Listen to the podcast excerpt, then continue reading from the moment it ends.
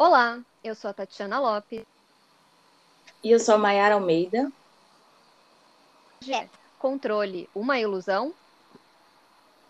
Hoje estamos iniciando uma temporada com convidadas.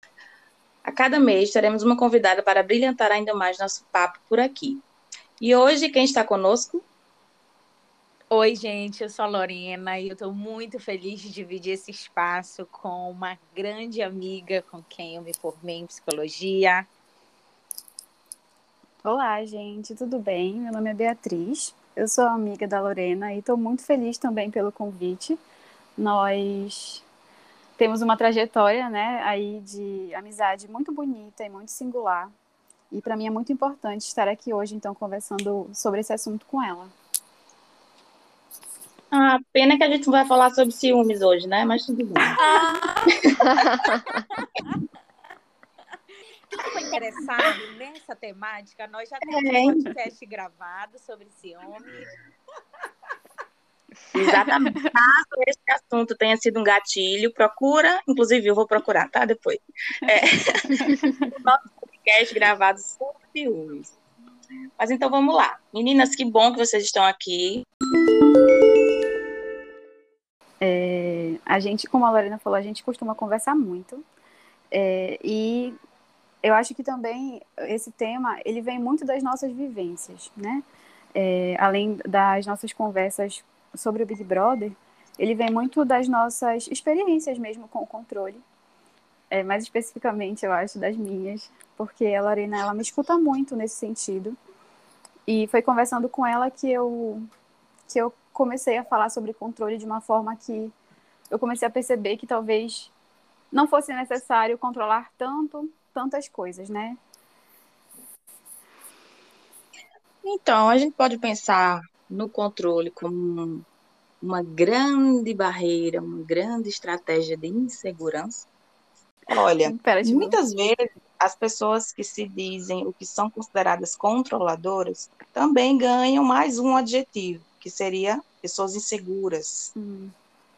Mas eu não vejo necessariamente dessa forma, porque a segurança, né, o contrário da insegurança, ela, ela não aparece a partir necessariamente de um sofrimento, de um controle, de você só aprender quando você passa por uma situação em que você controla outras pessoas, outras coisas. Eu acho que isso não está diretamente relacionado. Bom, eu, eu não sei se eu posso falar de um lugar de afirmar, né, que pode haver uma insegurança aí em, em, nas pessoas que são controladoras, é, como via de regra.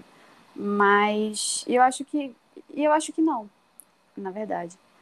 Mas eu acho que vale a pena a gente pensar o controle como uma, como uma, uma forma de viver, é, como uma forma de, eu acho que de gerir os acontecimentos e as situações, de forma que as variáveis elas sejam cada vez menos, é, elas causem cada vez menos interferência na forma de se comportar, né, nas, nas, nas vivências de cada pessoa. Então, eu acho que quando eu penso sobre controle, eu penso em reduzir ao máximo o tanto de estímulos que chegam até mim, no sentido de tentar é, não se afetar tanto pelas coisas que, que não estão sob o nosso controle. Eu acho que eu penso o controle mais ou menos nesse sentido. Então, eu acho que não como, uma, como pessoas inseguras, mas como pessoas que têm medo de se expor. O que tu acha, Lorena? Eu concordo contigo e eu e eu pensei agora aqui que a gente não pode vincul... desvincular é, a nossa forma de pensar, a cultura que a gente está envolvido, né? Uhum. E, e o quanto que isso nos atravessa profundamente, porque, por exemplo, se a gente for pensar no, no capitalismo, a gente pensa que o capitalismo tenta suprir exatamente esse sentimento de desamparo. Uhum. Então é preciso estar tá sempre amparada pela satisfação do desejo. Não, não pode haver insatisfação. Uhum. É, em que sentido? É, se existe algo que é, é preciso. A falta, né? aquilo isso, que falta, isso. seja no, no, corpo, seja na alimentação, seja no TikTok, seja naquilo que o outro tem e a gente não tem, e o outro não tem. Né? Essa falta que faz com que a gente é, se, se, desintegre muitas vezes, né? porque não está conseguindo alcançar essa, essa cultura, essa exigência que o capitalismo nos coloca a vivenciar. Seria isso? Exatamente o quanto isso é cruel, né? Porque, por exemplo, retira toda a nossa humanidade de, de vincular, da gente se vincular a essa falta. Não como algo, não como algo é, não como algo, como é que eu posso negativo. dizer? Isso, não como algo negativo ou como algo como o fim de todas as coisas, entendeu? Ah, sempre vai faltar algo, eu eu me fixo nisso e não e não não tenho mais nenhum desejo, né? Nenhum desejo me impulsiona a, a, a satisfação, mas no sentido de, de retirar a nossa humanidade, né? De que eu não consigo tudo, eu não posso tudo e isso me faz humana, isso não me faz é, isso não me faz menos, etc e tal. Tá, é. Olha, sabe por que eu perguntei essa questão do insegurança do controle? Vamos imaginar assim: o ah. controle hum. estaria no palco. Por trás do palco estaria a insegurança. E por trás da insegurança, bem lá nos bastidores, estaria o que a gente chama de vulnerabilidade. Hum. Uhum. Então, é, de forma geral mesmo, no senso comum, as pessoas costumam entender, né? Eu digo isso baseado em clínica, nas experiências de vida, né? Quando as pessoas controlam muito, gostam de controlar muito as coisas, existe um movimento de não querer mostrar a vulnerabilidade, a fraqueza. Eu entendo como, como, como duas coisas que se retroalimentam. É, principalmente ouvindo agora o que a Lorena falou, né, sobre essa questão da falta. É, e o capitalismo faz a gente acreditar muito que toda hora falta alguma coisa na gente. Então, então em quem a gente é, ou então no que a gente tem. É, e eu acho que para não se expor e para não mostrar exatamente tudo isso que a gente conhece como fraqueza, a gente controla o máximo de coisas que a gente pode, sabem? É como se fosse é, uma forma mesmo de não deixar as pessoas virem o que está por trás desse palco. Que a, uhum. né? É, então, eu acho que é muito, muito por aí. São duas coisas que se retroalimentam justamente porque a gente tende a, a, a entender essa, essa questão da vulnerabilidade como fraqueza. Mas eu acho que aí tem um ponto também a mais, né? Que o capitalismo vende pra gente que sempre falta alguma coisa. E realmente sempre falta, né? A gente sabe que falta mas eu acho que ele vende que é muito fácil suprir essa falta, que é muito rápido, que está ali ao seu alcance. É esse produto aqui que você vai comprar, é essa cirurgia aqui que você vai fazer, é esse troço aqui que você. E pronto, seu, seu buraquinho vai estar sanado. Então, uhum. o que a gente se move... a gente está sempre querendo tapar esses buracos o tempo todo. A gente não, a gente aprendeu a lidar com eles, né? Sim. É, e de conquistar, e de experienciar, e de dar o tempo para a gente entender se aquilo realmente é uma falta, o que pode suprir, o que exatamente eu desejo, como que eu me relaciono com esses desejos. Eu acho que talvez seja essa distância que está ficando cada vez mais curta. E aí a gente tenta suprir esses buracos na ânsia de aplacar essa angústia, mas eu acho que essa aceleração está trazendo mais angústia ainda.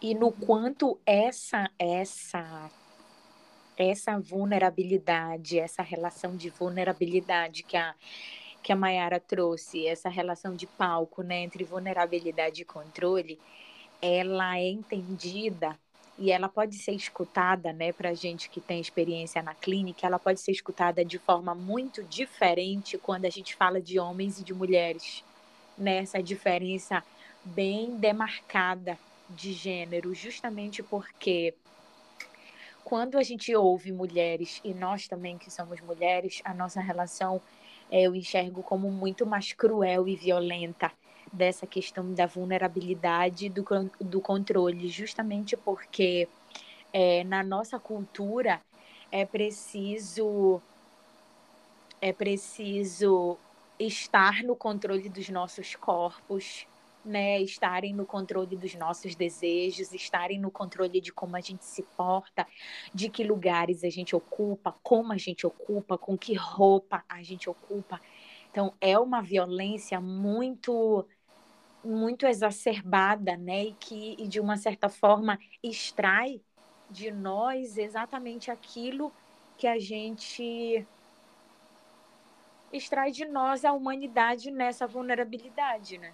Uhum, uhum. Daí essa, essa pergunta que a gente faz no início, né? Controle uma ilusão?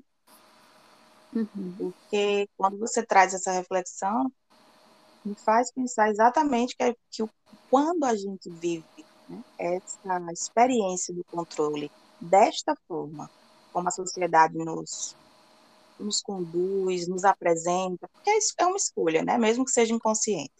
Mas, enfim, é, quando isso acontece, é, de fato a gente está vivendo uma coisa que não é o real. É uma ilusão, porque falta aqui, e a gente fecha o buraquinho, como disse, como disse Tati. Mas aí abre um outro buraquinho, porque somos peneiras, então a gente não vai conseguir fechar todos. Vai, uhum. vai abrir aqui e fechar ali, fechar aqui e abrir ali. Uhum. Outro dia uma, uma pessoa perguntou assim para mim, ah, nessa pandemia está conseguindo como fala, equilibrar os pratos. E aí eu falei assim. aí eu falei, falei assim, eu tô tentando equilibrar os pés. Nem os pratos e nem os Não me traga né? prato ainda não. Tô tentando equilibrar os pés. Nossa, é muito é interessante, é né? Pensar sobre como essa, essa questão ela aparece pra gente como uma exigência mesmo. E, e como a Lorena estava falando, como quando a gente é mulher, essa questão é muito mais violenta. Então é exigido desde cedo, eu arriscaria dizer, que a gente fosse muito controlada, que a gente seja muito controlada, né? E, e é como e se. que a gente se controle que também, a gente se né? controle, exatamente. Então, assim, é como se ser mulher fosse uma, um pack de comportamentos que a gente tem que ter. Não é exatamente o que a gente consome, é também, mas é, é são jeitos de se comportar. E eu fico pensando em, em quanto que é a vulnerabilidade nesse caso, ela está muito associada à vergonha. Porque ao mesmo tempo que é esperado que a gente se controle muito, também é esperado que a gente seja tudo ao mesmo tempo. É, então, a gente fica um pouco assim, confusa, né, nesse sentido. É, e, e, a vergonha, ela está muito aí. É, eu ouço mulheres falando que, para elas, é, vulnerabilidade é como se fosse se despir né? Então, assim, tirar toda a roupa. Uhum. Então, é, é, quem foi que disse que era necessário, que seria necessário é, vestir uma capa de super mulher, né? De Mulher Maravilha e estar ali forte o tempo todo? Ninguém. Ninguém nunca disse. Ninguém nunca chegou a disse diretamente. Mas isso é uma construção que é quase impossível de, de saber quando começa e como ela se desenvolve, né? É muito violento. Exatamente. E pegando esse trecho que tu trouxeste, né, esse recorte clínico, é, o, o quanto que foi foi pensado e excluído da nossa trajetória de ser mulher a nudez. Então, justamente, por que é que essa nudez, por que é que estar nu causa vergonha? Uhum. Né? O, que, o, que, uhum. o que mostra a partir dessa nudez? Né? Então, o que a gente acha? E aí me veio agora, me veio agora, não sei o que, que vocês vão pensar nisso que eu, que eu vou trazer, mas me, me veio agora essa questão do feminismo liberal, sabe? No quanto é que a gente acha que estamos no controle dos nossos corpos, né? Meu corpo, minhas regras, mas esse movimento se retroalimenta com o patriarcado, com o machismo. Então, a gente acha que a gente está no controle dos nossos corpos, da nossa nudez, da nossa, do nosso se despir, mas isso é, se retroalimenta com machismo, com patriarcado. Então, o que a gente acha que é fissura pode não ser. É, e aí, quando eu falo desse feminismo liberal, é, seria seria interessante da gente pensar esse movimento social cooptado pelo capital.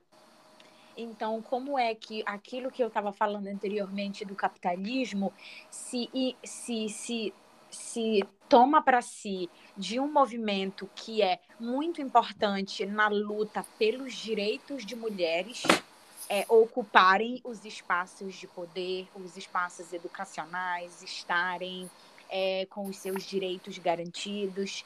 Então, como é que o capitalismo, que tem o patriarcado, o machismo como uma de suas bases, se, se infiltra né, dentro desses movimentos sociais que buscam exatamente o contrário, é, a garantia de direitos, o entendimento da mulher como é, sujeito de direitos, né, que precisam ser garantidos. Como é que esse que esse movimento do capitalismo, do machismo e do patriarcado se se infiltram justamente para que o capital seja garantido, né, como garantia dessa desse preenchimento desse vazio que a gente tanto vem trazendo aqui. Sim, eu acho que o, o feminismo liberal muito bem, né? É, na verdade, amiga, eu fiquei te ouvindo e eu pensei na palavra apropriação. É como se o capitalismo ele se apropriasse mesmo de ideais que são muito importantes, uhum. né, para fazer o que bem quer e para tornar esse, esse movimento é, monetizado. Então, eles monetizam o movimento. Eles monetizam e eles, na verdade, eles fazem com que mais mulheres é, tenham, tenham essa ilusão do controle é, e estejam mais nesse movimento de buscar independência e buscar é, ter suas próprias empresas e buscar ter a sua própria, né, sua própria liberdade. Isso é maravilhoso. É, mas a gente não pode pensar que feminismo é só isso, porque esse feminismo ele agride outras mulheres, é, no sentido de que essas outras mulheres são mulheres que vão continuar sendo exploradas pelo capital.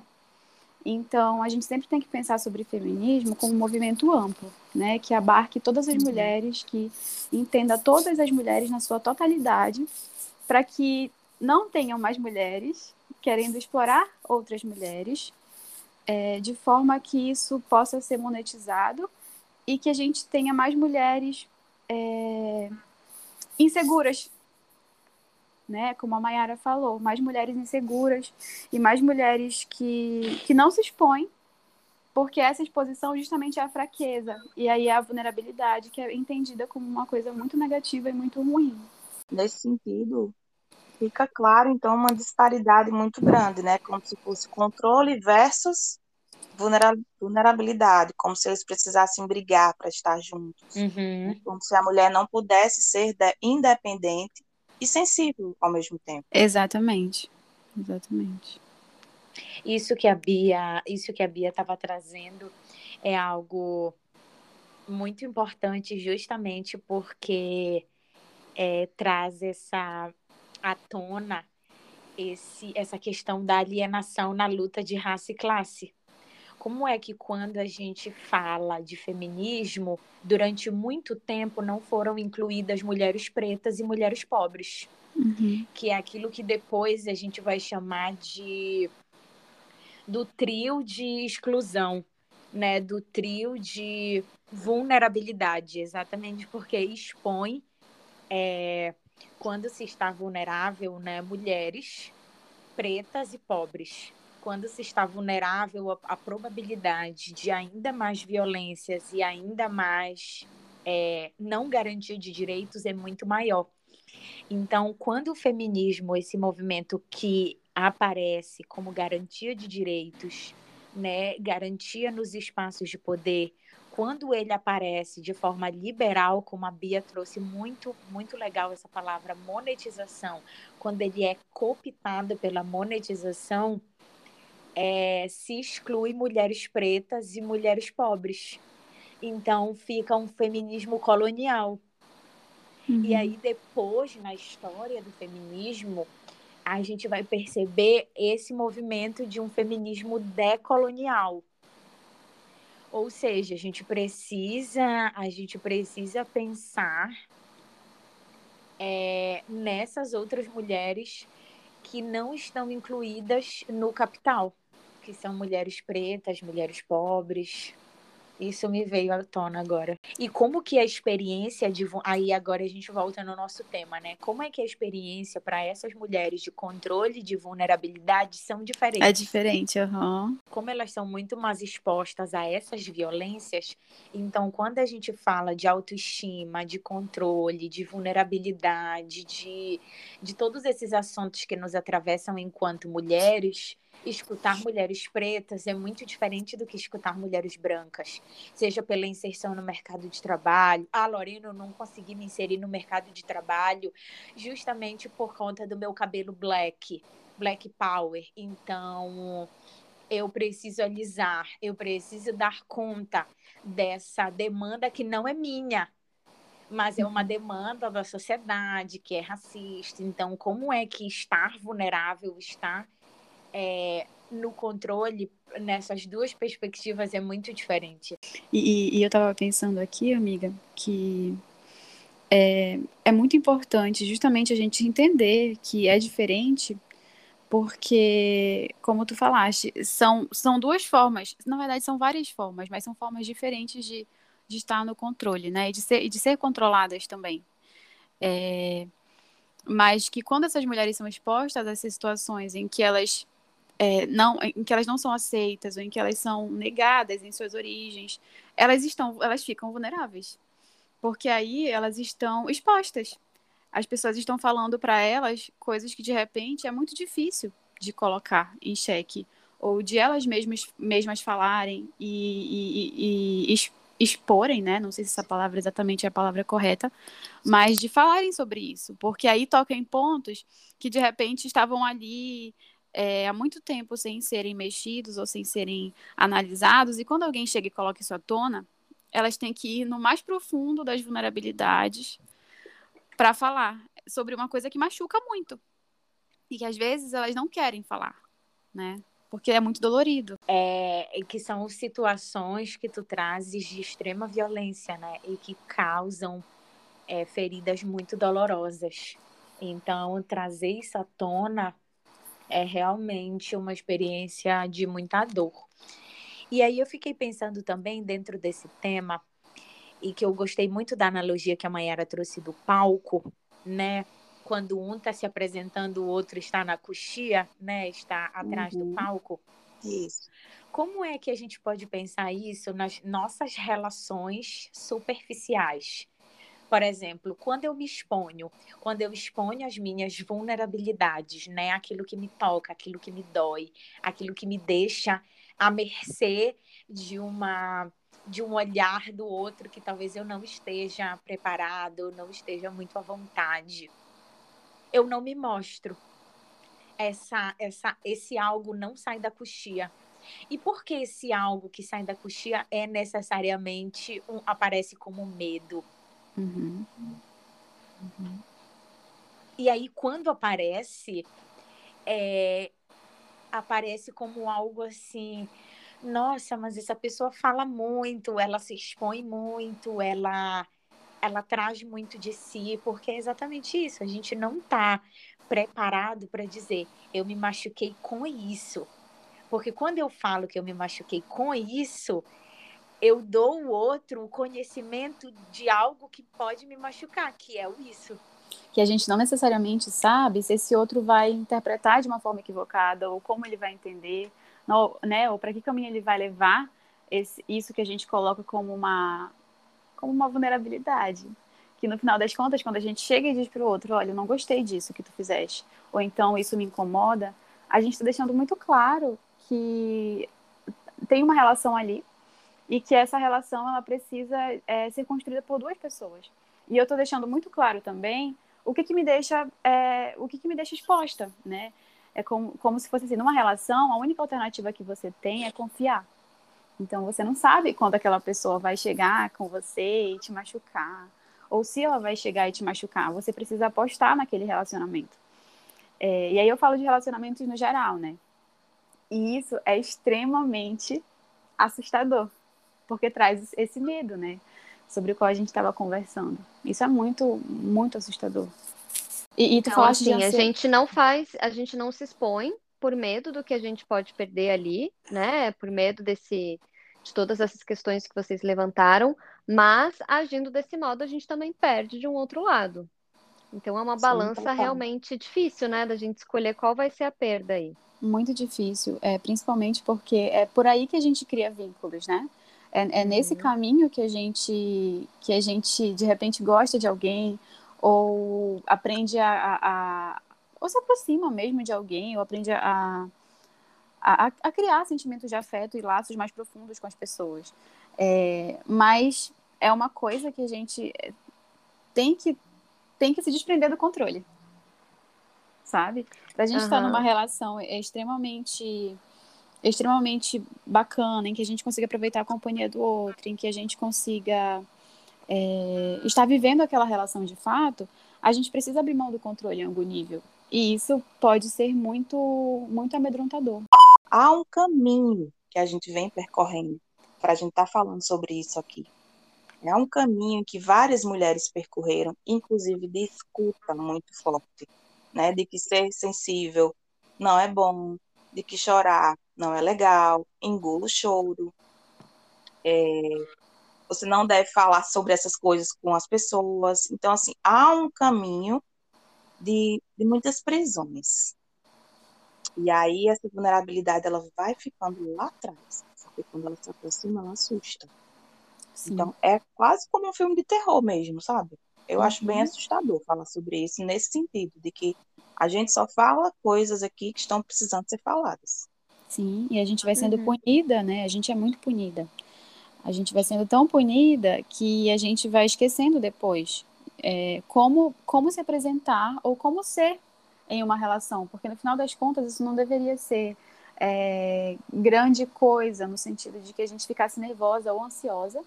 E aí vem a, o fator ansiedade como uma coisa extremamente importante, né, nessas relações, porque é quando a gente fica pensando no que a gente vai falar, ou pensando no que a gente não vai falar, ou tentando se comportar de uma maneira em que a gente vai ser aceita naquele grupo. E isso não traz relações genuínas pra gente, isso não traz relações profundas. E, e eu lembro, assim, de partes muito específicas na minha vida em que a ansiedade foi um fator muito, muito importante, porque eu não conseguia ser quem eu deveria ser por querer controlar todas as minhas vulnerabilidades. Então isso é violento. E uma perda, e uma perda de ti mesma, né? Porque, uhum. por exemplo, quando tu te, de uma certa forma, te aprisiona nessa aceitação por parte do outro, é, tu perde exatamente aquilo, é, tu perde exatamente aquilo que tu tens, que é tu mesma, né? Sim. Eu acho que tudo começa também depois por é um uma... trabalho, hein? Nossa. É. Sim. Mas acho que tudo passa também por uma divisão que a gente acaba fazendo, né? De sentimentos ditos como bons, sentimentos ditos como ruins. Isso. E que toda e qualquer né, exposição desses sentimentos ditos como ruins são vistos de uma forma negativa. São vistos como uma forma de fraqueza, de fragilidade, de uhum. imaturidade, ou disso, de ser sensível demais, né? Você veja, eu acho que todos nós somos sensíveis. Alguns uhum. expõem e outros não, né? Mas Isso. nós somos sensíveis. E por que aplacar isso, né? Por que expor o que você está sentindo é uma vergonha. Imagina, deveria ser a coisa mais bonita que deveria ser dita, né? Fulano é uhum. é muito sensível. Exato. Isso, isso é uma coisa boa, né? Sim, sim. Isso, isso é uma coisa boa. E eu acho que é, é fundamental que nós façamos essa essa reflexão nesse sentido, né, que a, a Tati trouxe, porque é, a gente a gente tende a, a, a, dividir, a fazer essa divisão de sentimentos bons ou emoções positivas, emoções negativas, né? É o quanto que a gente não ouve na nossa prática clínica ou vê por aí pessoas falando de controle de ansiedade, é, de, de, formas de, de controlar ou de evitar, né? E por que tudo precisa ser tão controlado? Por que tudo precisa ser tão controlável? Porque a gente não pode adotar uma postura de maior aceitação frente às nossas emoções. É dolorido, é. Mas a gente precisa entender também, eu acho, e aí quando eu falo a gente precisa, não é um imperativo, né? Mas eu acho que é um convite. A gente precisa entender como que essas emoções elas, elas podem estar nos dizendo coisas que a gente nunca viu, que a gente nunca percebeu, porque a gente nunca, nunca, a gente sempre tentou afastar Então é sempre, não gosto de ansiedade, estou tirando daqui. Não gosto de tristeza, vou também afastar. Né? E aí isso gera uma, gera uma série de comportamentos controladores que não somem, que, que não faz as coisas sumirem, que aumenta, na verdade, a nossa ansiedade, né? o nosso medo, enfim. Pois é, vendem muito isso hoje em dia como uma inteligência emocional, você saber controlar as suas emoções. Sim. E o quanto isso é problemático, né, gente? Aham. Totalmente, totalmente. Inteligência emocional. Essas nomenclaturas, eu paro nas nomenclaturas. Inteligência emocional. Sim, inteligência emocional. O que pensar disso? Então, existe uma burrice emocional, ou uma falta de inteligência emocional, né? Ou então a, a, inteligência emocional é controlar, é saber se conter, né? É... E, e por quê? Exatamente, estar amarrado nesse nesse imperativo do outro, né? Uhum, nesse do imperativo que o outro espera outro. de mim, que nem, nem eu mesma sei o que eu sou. Justamente porque eu estou é. nesse imperativo. Exato. E essa e pergunta, né? Frase, né? Que muitas vezes a mulher escuta, você tá louca? Foi, foi quando ela demonstrou que ela estava sentindo, foi quando ela expôs qual é a dor dela, o que é que ela estava precisando naquele momento. O outro muitas vezes entende como um desequilíbrio, né? um desespero, algo que está fora do padrão que não pode acontecer. Sim. Exatamente, Mayara, tu trouxe aqui essa palavra loucura e o quanto que na história dessa palavra loucura a gente vê exatamente todas as pessoas que foram taxadas de loucas justamente não estavam aprisionadas nesse desejo do outro, né? Uhum. Estavam, estavam é, sustentando esse espaço de si mesmo, de que não, eu preciso, eu, eu vivo dessa forma, mas aí não. Você é louco. Olha, você... simbólico, a gente falando sobre essa questão de prisão e o carro da polícia passou atrás de algum. Foi aqui, gente. Aqui em Belém é e assim. Aí, e aí aqui é, eu digo que a gente já a gente é livre, né? A gente já falou em outros podcasts o quanto esse espaço aqui ele tem sido transformado num espaço de liberdade, para que a gente possa realmente falar sobre assuntos, sobre temas, né, que muitas vezes não são colocados é, em espaços públicos e a gente quer realmente alcançar é, a escuta e o movimento dessas pessoas, né? E que a gente não vai se prender. Passem os Mas carros é isso, né? Até falando de prisão e loucura, essas pessoas na história, quando ditas como loucas, elas eram retiradas e privadas de sua liberdade. Uhum. Porque é né? é mais então, fácil, né? Isso, falar, Tati, né? Mais fácil pro, pro outro, né? Uhum. É quando uhum. esse outro não sabe lidar com essas emoções, então ele vai te dizer que é louca e vai te, te retirar desse espaço, desconsiderar a sua fala. Eu acho que isso é muito importante. Sim. É, então, a gente até falando dessa questão de vulnerabilidade, eu gosto muito da Brené Brown, né? Que ela é uma grande pesquisadora aí do assunto. Tem o livro A Coragem de Ser Imperfeito, tem uma TED no YouTube, tem também uma palestra na Netflix porque ela diz que a vulnerabilidade é, uma, é um poder enorme de conexão entre as pessoas. Tem muita gente que tem esse medo de se mostrar, né? Como a gente falou ali, nessa questão de se mostrar mais sensível e que isso possa significar uma fraqueza e tal. Então a gente quer se demonstrar como forte, mas que quando a gente consegue expor esses lados mais profundos nossos, é mais fácil com que a outra pessoa se identifique com a nossa humanidade e talvez se abra né, sobre as humanidades dela também. Uhum. Então, que a vulnerabilidade, quando a gente sabe ali usar, não tem tanto medo, a gente pode se sentir minimamente seguro para expor, ela pode ser uma grande via de conexão humana. Então, fica aí o convite também para quem quiser ouvir mais sobre o assunto, ler sobre o assunto. Ela é uma grande pesquisadora sobre isso. Uhum. É, eu estava pensando no que a, a Lorena trouxe, né, do, de ficar aprisionado no desejo do outro. E, e, eu pensei que isso acontecia muito, assim, vamos falar de Big Brother.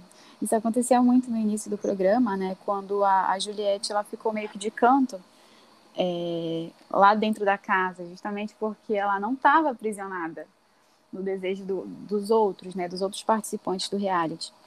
E eu acho que isso era, isso era estranho para algumas pessoas, para a maioria das pessoas, né? É, isso reflete até hoje mesmo, que o programa já está acabando, mas eu vejo muitas pessoas é, apontarem ela como uma pessoa que é, é, muito. fala o que pensa na hora que quer, né? Então, ah, poxa, ela vem a Juliette conversar de novo sobre isso que eu não quero conversar. Ou então ela vem ela falar de uma coisa que ela não gostou, ou pedir explicação, né? E, e quanto que isso é, é ruim para as pessoas. E aí eu lembrei muito disso agora que a Lorena mencionou, esse aprisionamento no desejo do outro. E, de, e fala também de uma, de uma coerência com a sua própria ética, né? Num processo pessoal, ela entendeu a sua própria ética e é coerente com ela. Então, tudo aquilo que, que foge disso ela verbaliza, ela pede explicação. Ah, como assim você fez tal coisa? Como assim você falou tal coisa? Então, como isso também molda uma certa coerência dela com ela mesma, né? Sim. Olha que o papo hoje rendeu, hein, gente? É... Convido todo mundo aí a seguir a gente nas redes sociais, arroba Afteranálise, tanto no Instagram quanto no Twitter, para acompanhar aí os próximos episódios, para também sugerir os temas aí que vocês querem. E a gente dá seguimento, né, a esse bate-papo, eu acho que só começou por aqui. É, sai episódio toda terça-feira, às 10 horas da manhã. E quero deixar aqui um muito obrigada para a Beatriz, que nos fez companhia hoje. Isso, Obrigada, Lorena. Obrigada, o bate-papo foi incrível. Obrigada, gente. Eu amei conversar com vocês. Fiquei muito feliz, de verdade, por ter sido convidada. É, gosto muito do trabalho que vocês fazem. Parabéns por ele. E eu espero que a gente possa estar junta de novo nas, em próximas oportunidades, em próximas ocasiões. Obrigada, Tati, Mayara, obrigada, Lorena. Amiga, muito obrigada por ter aceitado o nosso convite. É, eu falava sobre coerência e quando, quando eu pensei de, de propor uma convidada, eu pensei quem pode ser coerente com o nosso grupo, com, com o contorno que a gente faz de ética de vida, né? E me veio muito tu na cabeça. Então, muito obrigada, não só por compor esse grupo aqui com a gente, mas também por, por compor comigo esse caminho. Gente, obrigada, Mayara, ah. Tati, foi lindo estar com vocês. Obrigada, gente. Beijo, obrigada, Beatriz. Lembrando que este é o primeiro episódio da nossa temporada com convidadas. Então acompanhem e vocês vão ter muitas mais novidades. Até Isso, logo. Beijo. Obrigada. Tchau, tchau. Beijo, até a próxima.